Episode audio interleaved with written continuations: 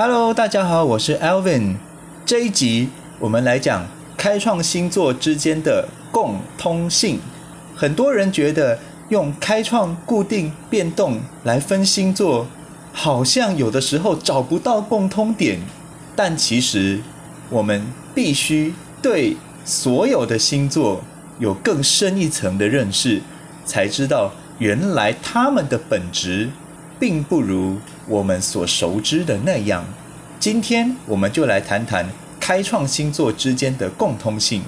首先，母羊座和巨蟹座、天秤座、摩羯座之间又有什么样的共通点呢？首先，母羊座其实是非常有责任感、非常愿意去照顾他人的。很多人以为母羊座就是自我，但其实。他们是在实践心中的正义，他们其实从来不觉得自己是一个彻底自私的人，他们觉得他们心中有一套正义，他们心中自己有一套人与人之间的平衡之道，他们只是在做他们所认为对的事情，所以一旦他们照顾起人来，那可不输巨蟹座呀，那。母羊座与对宫的天秤座看起来如此相反，又有什么样的共通点呢？首先，我们对天秤座的印象就是重视形象、重视礼仪，以及重视人与人之间的平衡。那这一点在母羊座身上同样其实也有哦。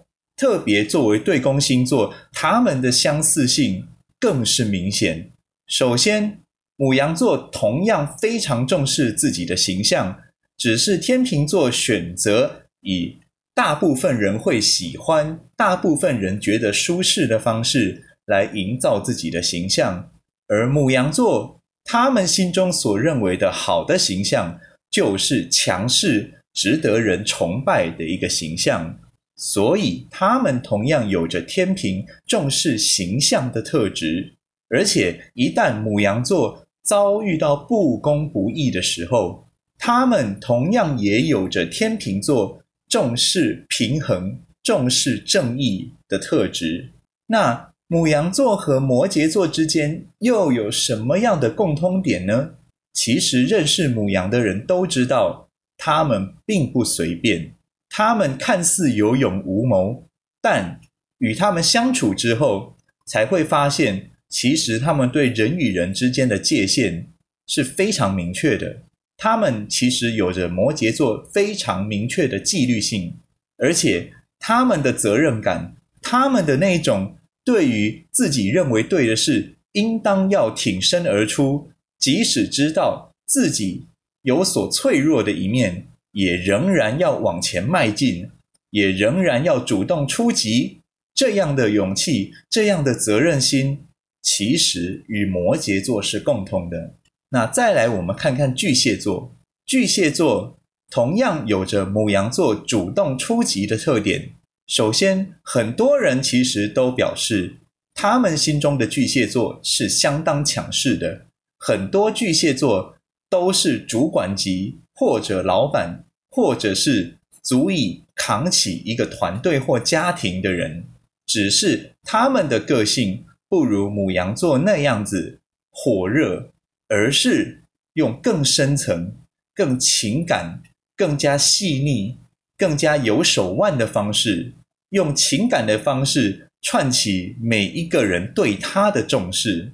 他是用这样的方式来达成他所要成就的一个事业或成就的一个事，嗯，成就的一个目标。那。巨蟹座和天秤座的共通点又在哪里呢？首先，天秤座我们说过，它的特点就是重视形象。那巨蟹座，他们其实也会把自己脆弱的那一面给武装起来，所以很多人心目中的巨蟹座人看起来都是非常平稳、非常稳重。甚至非常有爱的人，这也表示他们的武装相当成功。其实他们的内心是非常的脆弱、非常的敏感，也非常需要爱的。那巨蟹座与对面的摩羯座又有什么样的共通点呢？是的，巨蟹座的对宫就是摩羯座。那巨蟹座同样有着摩羯座所谓的纪律性与责任心。其实熟识巨蟹座的人都知道，巨蟹座不是一个很容易亲近的星座。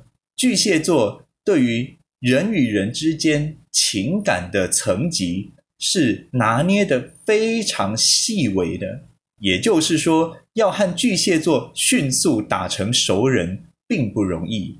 在他们心目中，情感是一步一步一步有纪律的经营得来的。而且，他们对于所重视的人，同样有着非常重的责任心。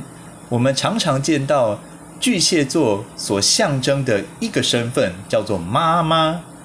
一个家庭中的妈妈，当然我们指的是理想状态的妈妈，是不是足以扛起家中大小事务，而且一点都不觉得她脆弱，反而觉得一方面很有爱。一方面不轻易倒下，但一方面却也深知他是个有纪律的存在呢。再来，我们看天秤座，天秤座其实同样有着母羊座隐藏弱点的特质，只是母羊座采用强势的、具侵略性的，或者是直接的方式来呃保护自己的脆弱面，而天秤座。则是以让人舒服的、让人爱他的、让人能接受他的这样的温和的方式，打造一个人人都能接受的外壳，来隐藏自己的脆弱面。好像所有人看天平都能够呈现出一个嗯非常有教养、非常成熟，甚至非常老练的一个形象。但其实他们的内心仍然有非常幼稚的本质，只是。他们非常老练的营造自己有教养的那一面，那这一面其实也和巨蟹座的保护欲是非常类似的，因为天平也不愿意将自己的脆弱轻易显示给他人看。那天平座呢，对于人与人之间的互动与分际有着强烈的纪律性，所以很多人觉得天平座相当重视礼貌。相当重视有来有往，相当重视平衡，这样的纪律性其实也和摩羯座有共同点。那我们最后来看摩羯座，摩羯座呢，其实也有着母羊座逞强的共通点。很多人看摩羯人看似严肃，看似古板，但那其实是他们觉得这样的形象营造。比较能够带给自己和他人安全感。是的，我们不能忘记摩羯的对宫可是巨蟹座，所以他们同样追求安全感这件事情。他们觉得严肃、守纪律是一种安心的表现。其实他们的内心同样有着非常幼稚、非常纯真的本质，只是他们同样和母羊座一样。懂得逞强，并将自己强势的一面显露在外。那摩羯和对面巨蟹座的共通点呢？同样也是在保护欲这件事情上，他们同样保护着自己内心淳朴的本质。他们努力将自己最成熟，或者是最能够被长官、大人物、长辈之类的人物称赞。最能够被社会认可的那一面给搬出来，所以这样重视形象的特质，是不是又和天秤座搭上边了呢？因此，从开创星座来看，我们就可以认知到，同类别的星座之间，其实确实是有共通性的。那碍于篇幅关系，今天我们就先讲开创星座，之后。